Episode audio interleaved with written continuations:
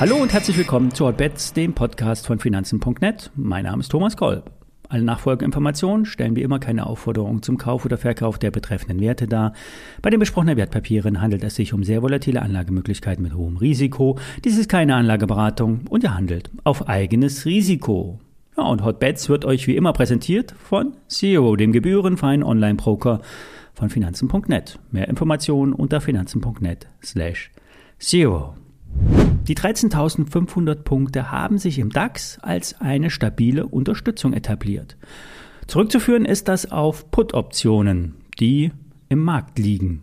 Die sollen unbedingt nicht ins Geld laufen. Die nächste größere Position wäre bei 14.100 DAX-Punkten. Schaffen es die Stillhalter, den Markt bis nächste Woche Freitag zum kleinen Verfall auf das Niveau zu bringen, wäre die Kuh vom Eis. Eine Bärenmarktrallye kann uns durchaus aber noch weiter tragen. In der derzeitigen Marktphase kommen fast alle Aktien unter die Räder. Dazu gehört auch Siltronic. Zu Unrecht, sagt Börse Online. Der Waferhersteller hat sehr gute Zahlen geliefert und hat sich äh, hat zusätzlich auch von einer Ausgleichszahlung äh, profitiert. Die Akt, der Aktie half es bisher äh, aber gar nicht oder wenig äh, aus dem Tief wieder hochzukommen. Zu unsicher sind die Zeiten ähm, derzeit an den Märkten und die globalen Aussichten im Halbleitersektor. Denn im Gegensatz zum aktuellen Chipmangel gehen Experten im Zusammenhang, Zusammenhang mit einer Rezession von einer geringeren Nachfrage im Halbleitersektor aus. Dass das so kommt, ist nicht gesagt. Wie bekannt, werden ja Chips an allen Ecken gesucht. Siltronic gehört zu den weltweit führenden Waferherstellern und sollte eigentlich von der taiwanesischen Global Wafers zu 145 Euro je Aktie übernommen werden. Doch dann ließ die zögerliche Zustimmung durch die Bundesregierung den Deal platzen. Der Abverkauf wurde durch das derzeitige Marktumfeld noch einmal verstärkt und jetzt steht der Wert bei 83 Euro.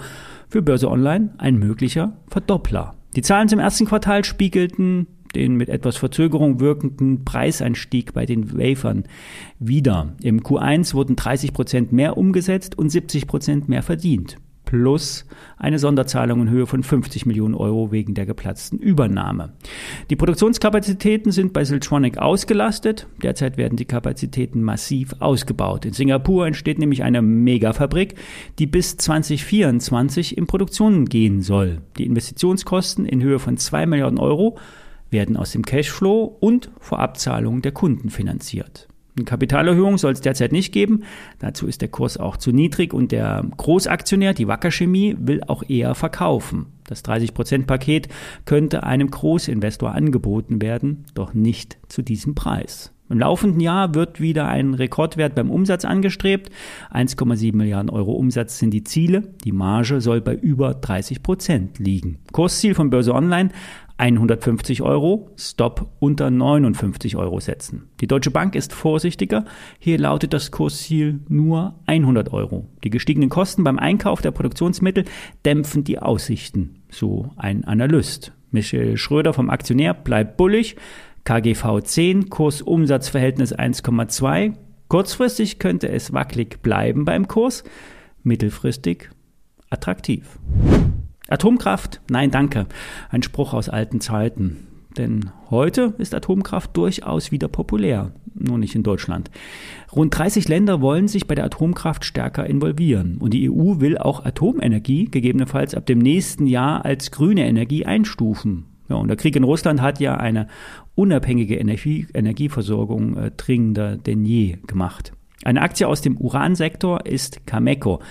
Der weltweit größte Uranminenbetreiber könnte auch weiterhin von der positiven Entwicklung beim Uranpreis profitieren. Die Aktie hat sich verdoppelt und ist zuletzt deutlich zurückgekommen. Und dies könnte eine Chance zum Einstieg sein. Der hohe Uranpreis hat dazu geführt, dass über eine konkrete Reaktivierung alter Uranminen gesprochen wird. Und der hohe Rohstoffpreis würde einen profitablen Betrieb gewährleisten. Cameco betreibt mit der Cigar Lake die Mine mit den weltweit höchsten Urangehalten.